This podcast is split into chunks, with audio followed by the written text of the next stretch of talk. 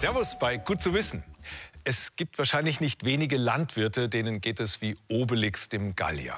Die lieben Wildschweine, aber nur auf dem Teller und nicht im Maisfeld, denn da fressen sich Wildschweine nur allzu gerne durch. In den letzten Jahrzehnten, da haben sich Wildschweine bei uns in Deutschland rasant vermehrt und damit leider auch die afrikanische Schweinepest. Für uns Menschen ist dieses Virus zum Glück harmlos, aber Schweine und auch Hausschweine sterben in der Regel daran.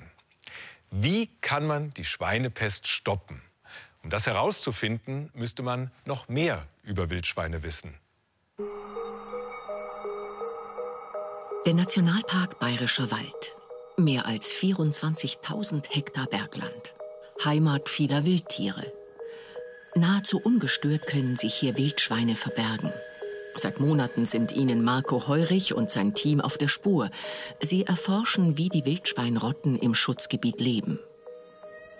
Genau das ist äh, letztendlich unser Ziel, eben zu sehen, äh, wie bewegen sich die Wildschweine im Wald, im Nationalpark und auch wie ist die Interaktion mit den Gebieten außerhalb des Nationalparks. Gehen also die Schweine aus dem Nationalpark in die Umgebung, sind die da im Maisfeld beispielsweise, machen da eventuell Schäden. Das ist eine Fragestellung. Und die andere übergeordnete Fragestellung hängt mit der afrikanischen Schweinepest zusammen. Ob Wildschweine aus der Jagdschutzzone im Nationalpark die angrenzenden Felder für Schlaf- und Fressplätze zerwühlen, ist bislang unklar. Aber klar ist, hier nehmen wie überall in Deutschland Wildschweinschäden und Unfälle zu. Weil es immer mehr Wildschweine gibt, kommen sie den Menschen öfter in die Quere. Bedroht sind sie neuerdings auch durch die afrikanische Schweinepest. Bis auf wenige hundert Kilometer ist die Tierseuche an den bayerischen Wald herangerückt. In Ostdeutschland, Polen und Tschechien haben sich Wildschweine bereits mit der hochansteckenden Krankheit infiziert, die innerhalb von zehn Tagen über 95 Prozent der erkrankten Tiere tötet. Über kontaminierte Nahrung oder Kadaver breitet sich ihr Erreger aus. Ihre Spurensuche soll deshalb beliebte Fressplätze und Routen der Wildschweinrotten identifizieren. Ein Monitoring könnte dort erkrankte Tiere rasch bemerken und ein mögliches Übergreifen der Schweinepest im Nationalpark, zum Beispiel durch Einzäunung, verhindern. Doch noch ist unbekannt, wie die Schweine den Winter hier überstehen, wenn der Boden gefroren ist und meterhoch Schnee liegt. Ja, es ist sehr schwierig, etwas über Wildschweine zu wissen, weil die sind zum einen sehr nachtaktiv und gut getarnt durch ihr schwarzes Fell.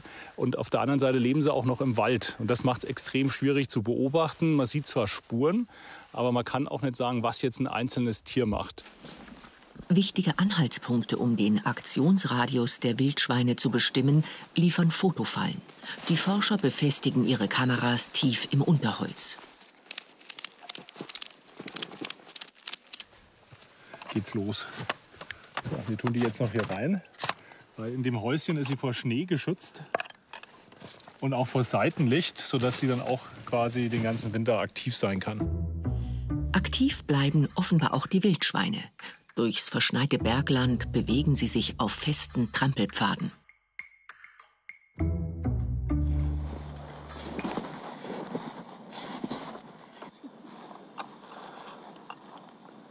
Wir versuchen eben diese Wildschweine zu zählen. Zum einen, äh, wie viele Wildschweine kommen hier durch, auch wie groß sind die verschiedenen Gruppen. Und wenn wir die Distanz von diesen Wildschweinen wissen, können wir dann auch berechnen, wie viele Wildschweine im Waldgebiet leben. Entscheidend dafür ist, dass die Kameras autonom rund um die Uhr aufzeichnen, denn die Tiere sind wachsam. Sie fliehen bei möglicher Gefahr und meiden veränderte Orte oft lange. Die Fotofallen erschrecken sie aber offenbar nicht. Deshalb liefern inzwischen über 5000 Aufnahmen den Forschern wichtige Daten. Beliebte Hotspots im Nationalpark, an denen sich Wildschweinrotten seit 2018 vermehrt aufhalten, sind bereits auf ihrer Karte eingezeichnet. Die exakten Wanderrouten dorthin sollen jetzt Tracking-Daten einzelner Tiere verraten. Genau, das ist so ein typischer Sender. Man sieht, der ist zum einen äh, leuchtend gelb, dass man die Tiere auch schon sieht, gerade auf dem schwarzen Fell.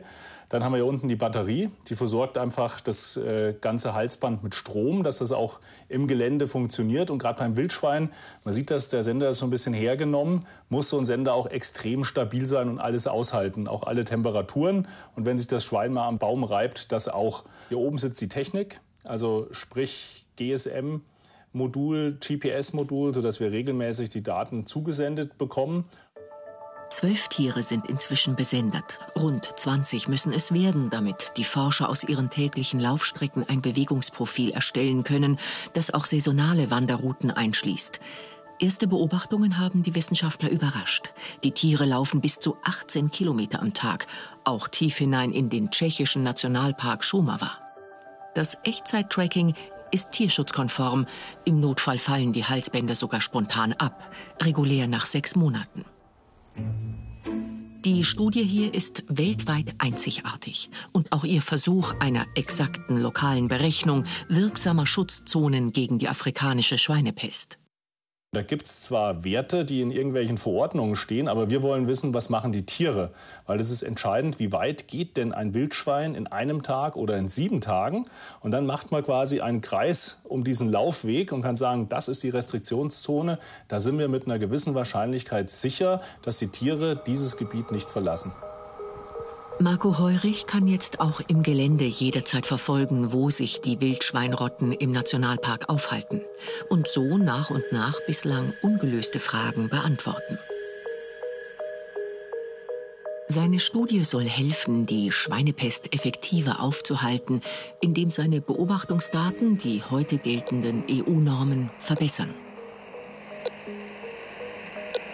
Und neue Daten können auch dabei helfen, die Wildschweinpopulation im bayerischen Wald auf ein verträgliches Maß zu begrenzen, falls durch mildere Winter künftig zu viele Jungtiere aufwachsen sollten.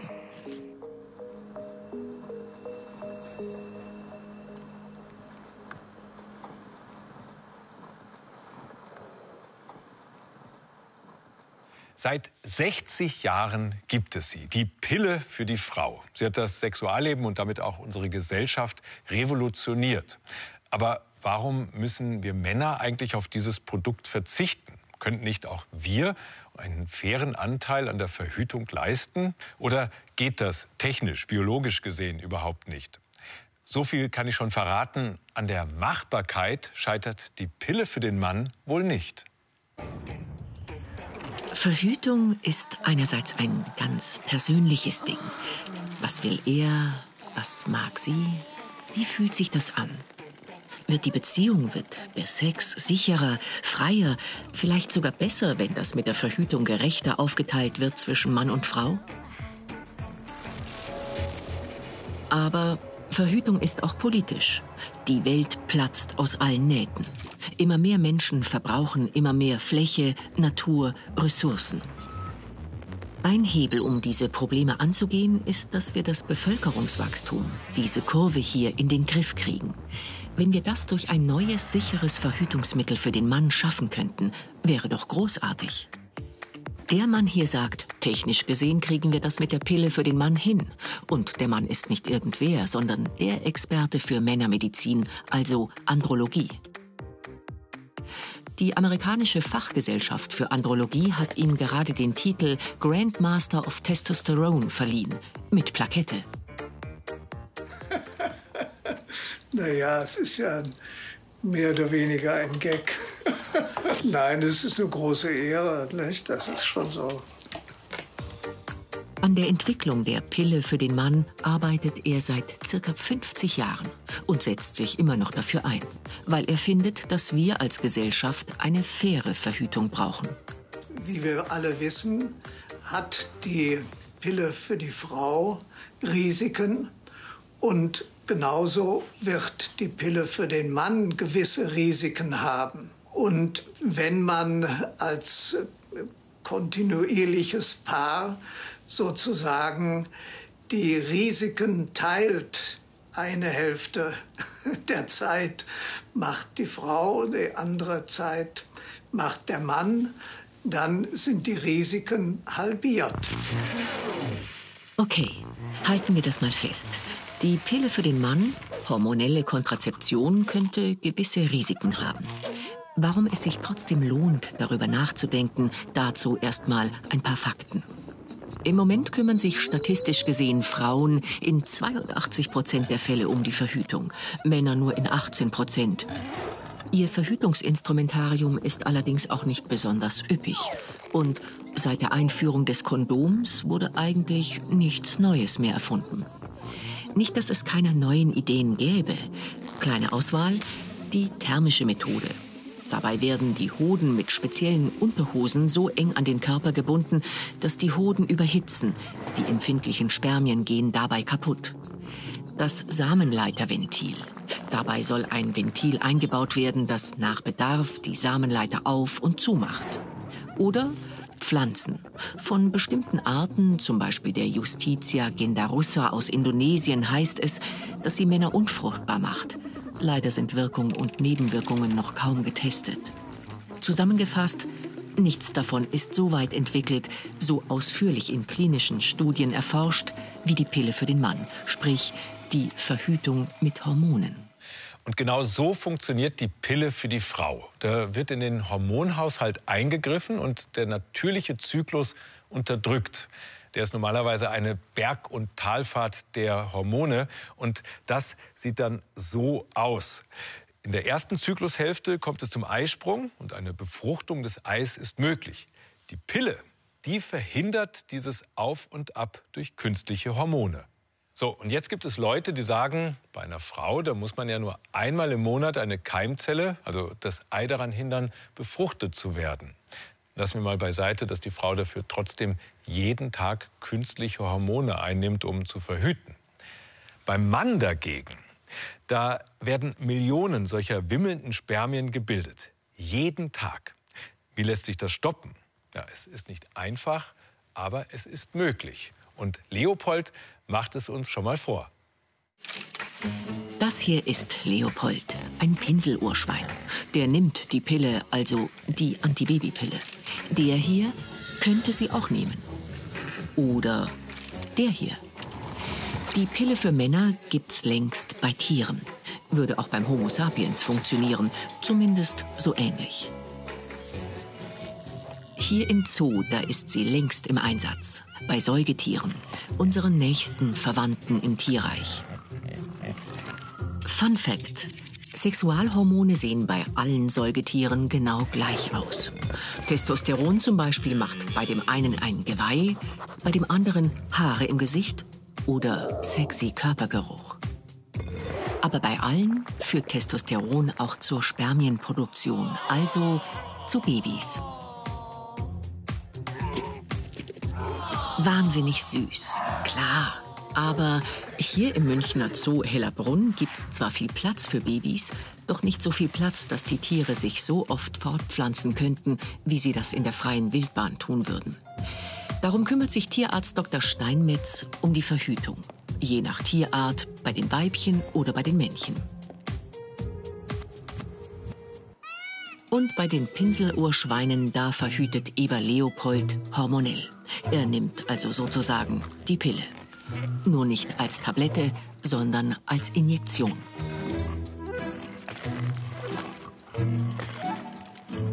Bei den männlichen Pinselohrschweinen geht man nicht einfach so hin und spritzt die Tiere. Äh, das müssten wir auch mit dem Blasrohr verabreichen. Ähm, es ist äh, in einem gewissen Intervall eine regelmäßige Wiederholungsimpfung. Das sind äh, zwei, drei Monate, die man wiederholen muss.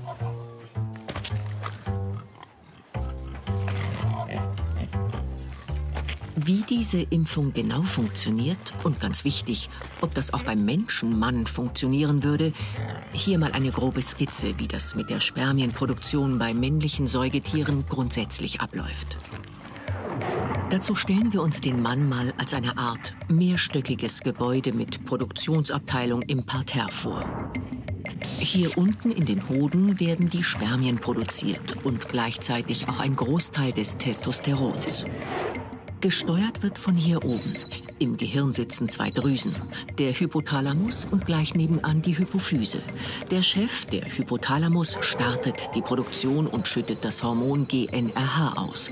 Das kommt bei der Hypophyse an und die produziert daraufhin zwei weitere Botenstoffe, LH und FSH. FSH ist für die Produktionsstraße Spermien zuständig und LH für die Testosteronproduktion. Und während jetzt fleißig Spermien produziert werden, schwärmt das Testosteron im Körper aus, macht hier ein bisschen Körperbehaarung, da ein bisschen Muskelmasse und dann landet es wieder beim Chef. Und der weiß dann, läuft alles und stellt die GNRH-Produktion ein. Und erst wenn kein Testosteron mehr nachkommt, dann fängt der Chef wieder an zu schreien und die Produktion läuft von neuem an. Das Ganze nennt man dann Hormonregelkreis. Und diesen Hormonregelkreis, den muss man für die Verhütung irgendwie unterbrechen. Bei Leopold war da doch ein Blasrohr im Spiel. Eine Art Impfung. Denn bei Leopold benutzt man für die Unterbrechung des Regelkreises seine eigenen Immunzellen. Die werden so programmiert, dass sie das GNRH direkt abfangen und damit den ganzen Produktionsbetrieb zum Erliegen bringen. Kein GNRH mehr, kein LH und kein FSH. Keine Spermien und auch kein Testosteron. Leopold hat also die Statur eines Ebers, die Hauer, den männlichen Kiefer, aber nur sehr kleine Hoden, keine Libido und auch keinen sexy Ebergeruch. Er scheint damit ganz gut klarzukommen. Bei Menschenmännern würde das so nicht funktionieren.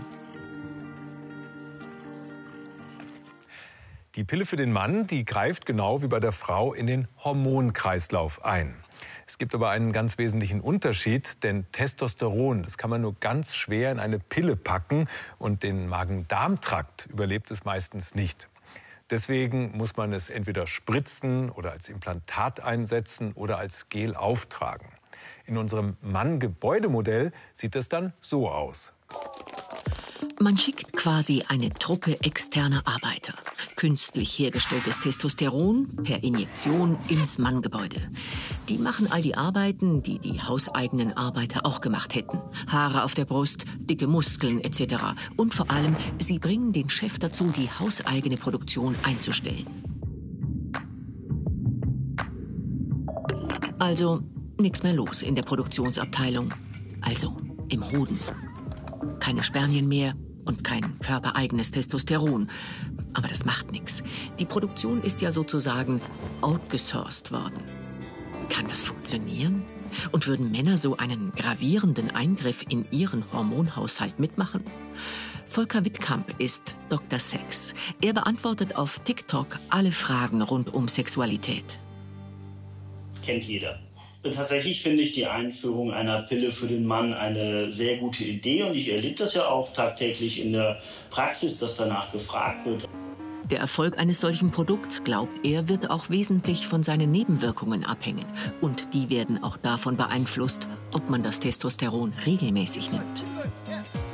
Nein, das kann schon sein, wenn man das Ganze mal vergisst, wenn man das zeitlich irgendwie anders, äh, anders äh, einnimmt oder aufträgt, äh, dass man das dann auch etwas anders spürt. Trotzdem ähm, sind das keine, äh, keine gravierenden Nebenwirkungen. Das Ganze wird schon praktiziert und damit kommen sehr viele Männer sehr gut zurecht, wenn man die reine äh, Substitution des Testosteron nimmt. Hört sich doch schon mal ganz gut an. Nur leider ist in der Pille für den Mann nicht nur Testosteron drin. Damit das GNRH und damit die Spermienproduktion wirklich zuverlässig unterdrückt wird, muss das Testosteron mit einem anderen Hormon kombiniert werden, einem Gestagen. Und das ist ein Hormon, das beim Mann eigentlich nicht oder nur minimal vorkommt, von dem aber bekannt ist, dass es bei der Frau einen super Job bei der Unterdrückung des GNRH macht. Der Haken, die Gestagene werden in den Pillenpräparaten für die Frau für zahlreiche Nebenwirkungen verantwortlich gemacht. Die gute Nachricht, diese Kombination aus Testosteron und Gestagen, verabreicht als Spritze, verhütet so sicher wie die Pille bei der Frau. 90 Prozent der Männer, die in einer großen Studie der WHO vor zehn Jahren das Präparat ausprobiert haben, haben es gut vertragen und würden es kaufen. Die schlechte Nachricht, bei 10 Prozent der Männer traten Nebenwirkungen auf, darunter Gewichtszunahme, Libidoverlust, Depressionen. Für die WHO, die Weltgesundheitsorganisation, war das ein Grund, die größte Studie, die es je zum Thema männliche Geburtenkontrolle gab, abzubrechen. Die Pharmaindustrie zog sich daraufhin komplett aus der Forschung zurück. Wer will eine Studie fortsetzen, die die WHO unterbrochen hat? Nicht? Das war ein extremer Nimbusverlust für die ganze Idee der männlichen Kontrazeption. Was blieb, war ein gut eingeführtes, 60 Jahre altes Produkt. Die Pille für die Frau. Hier könnte die Geschichte der Pille für den Mann zu Ende sein. Aber obwohl die WHO ihre große Studie abgebrochen hat und die Pharmaindustrie generell wenig Interesse an einer Pille für den Mann zeigt, geht die Forschung daran weiter. In den USA gibt es Forschende, die genau da weitermachen, wo die WHO aufgehört hatte. Stephanie Page zum Beispiel von der University of Washington. Sie und ihr Team schauten sich genauer an, woran die Nebenwirkungen liegen könnten und stießen unter anderem auf problematische Eigenschaften der verwendeten Gestagene. The progestins um, die Gestagene sind ein bisschen komplizierter und ihre Wirkung bei Männern schwieriger zu untersuchen. Wahrscheinlich sind sie verantwortlich für Gewichtszunahmen, sofern wir die beobachtet haben. Und möglicherweise beeinflussen sie die Stimmung, ähnlich wie bei Frauen. Um die Idee der männlichen Kontrazeption zu retten, tauschten sie das Gestagen durch eine weiterentwickelte Version aus mit Namen Nestorone. Dazu justierten sie die Testosteronkomponente mengenmäßig und verbesserten die Performance. Statt Implantat oder Spritze ist das Ganze jetzt als Gel zu haben, das Männer sich jeden Tag auf die Schulter auftragen können.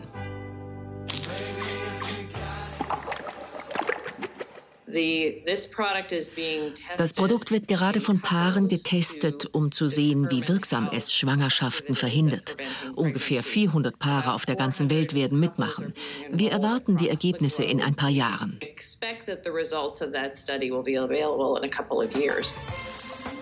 Ganz ohne Nebenwirkungen ist auch dieses Gel nicht. Wir hatten ein paar Männer mit Stimmungsschwankungen oder Veränderungen in ihrer Libido, aber das ist eine Minderheit.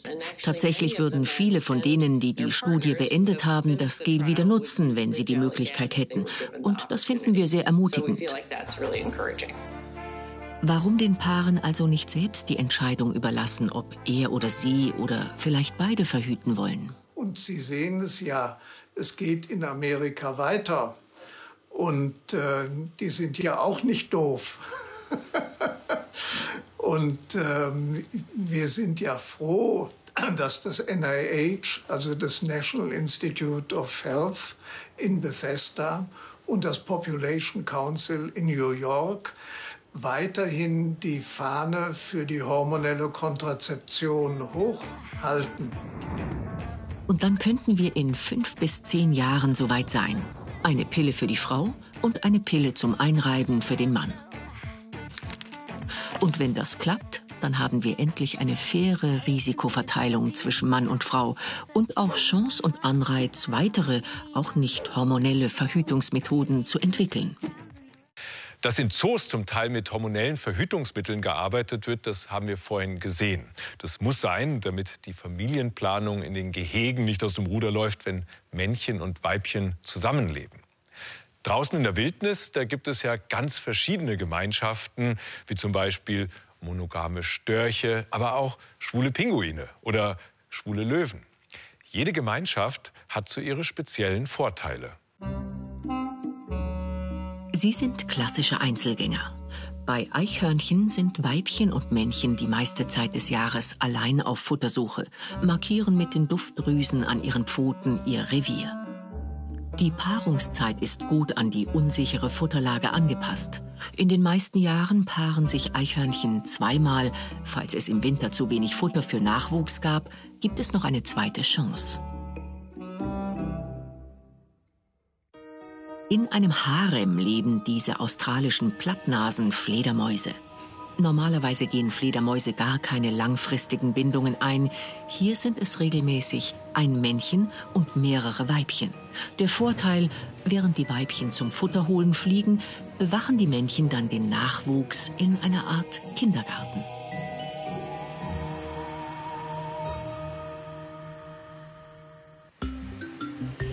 Schimpansen leben in Großfamilien von bis zu 80 Tieren. Bei Menschen würde man das polyamorös nennen. Feste Paarbeziehungen gibt es in der Gruppe nicht. Die Männchen gehen gemeinsam auf die Jagd, verteidigen gemeinsam das Revier. Aber auch die Alpha-Männchen der Gruppe paaren sich meist nicht häufiger. Ist das nicht ein Nachteil? Die Männchen wissen dadurch, dass sie sich mit mehreren Weibchen paaren und die Weibchen auch mit mehreren Männchen nicht, wer von den Jungtieren wirklich ihr eigenes ist, was dann zur Folge hat, dass die Schimpansen ähm, Männchen sich gegenüber allen Jungtieren ähm, freundlich verhalten und es minimiert insgesamt dann auch das Risiko der äh, Jungtiertötung. Vielfältige Sexualkontakte können so am Ende das Überleben einer Gruppe schützen. Dieser brütende Pinguin ist ein Männchen und sein Partner auch. Solche Pinguinpaare sorgen im Zoo immer wieder für viel Aufsehen, sind aber eigentlich nichts Besonderes. Besonders bei Vögeln sind homosexuelle Paare verbreitet, Männliche Flamingos etwa wurden schon beobachtet, wie sie Eier klauen, um sie gemeinsam auszubrüten. Bei Giraffen sind homosexuelle Kontakte sogar häufiger als heterosexuelle. Auch bei Kühen und anderen domestizierten Tierarten kommen sie vor. Warum? Zum einen ist es wohl so, dass sexuelle Erregung abreagiert wird. Andererseits natürlich auch zum Beispiel das Ganze einen, einen Lerneffekt hat. Also bei manchen Tierarten ist es ja so, dass äh, bei der Erstaufzucht nicht alles klappt, auch mit dem Nestbau. Und ähm, da haben die eben so auch schon die Möglichkeit, sich darin mal zu üben. Die recht neue Entdeckung, dass Albatrosweibchen regelmäßig gemeinsam Junge aufziehen, hat viele überrascht. Eine eindeutige wissenschaftliche Erklärung gibt es noch nicht. Clownfische wiederum sind transsexuell. Stirbt das Weibchen, ändert das größte Männchen der Gruppe sein Geschlecht. Denn im Riff einen passenden Partner zu finden, ist schwierig. Die Möglichkeit zur Geschlechtsumwandlung stellt die Fortpflanzung dagegen sicher. Aber auch sie gibt es, die Kleinfamilie. Gibbons zum Beispiel leben im engen Familienverband aus Eltern und Kindern. Denn in der Wildnis ernähren sich Gibbons zum Großteil von Früchten. Und davon gibt es mal mehr, mal weniger. Größere Gruppen könnte ein Obstbaum, der gerade trägt, gar nicht ernähren. Eine Kleinfamilie aber wird an einem Ort satt. Dass Tiere handfeste Vorteile haben von ihrem Paar- oder Paarungsleben, ist unumstritten. Welche es aber sind, ist oft ein Stück Spekulation und für die Wissenschaft immer noch eine spannende Frage. Ja, so ähnlich ist es wohl auch bei uns Menschen. Warum sind manche dafür gemacht, ein Leben lang glücklich in einer Partnerschaft zu leben und andere nicht? Das wäre wirklich manchmal gut zu wissen. Noch mehr Wissenschaft gibt es für Sie wie immer im Netz unter br.de-wissen. Damit sage ich Danke und bis zum nächsten Mal.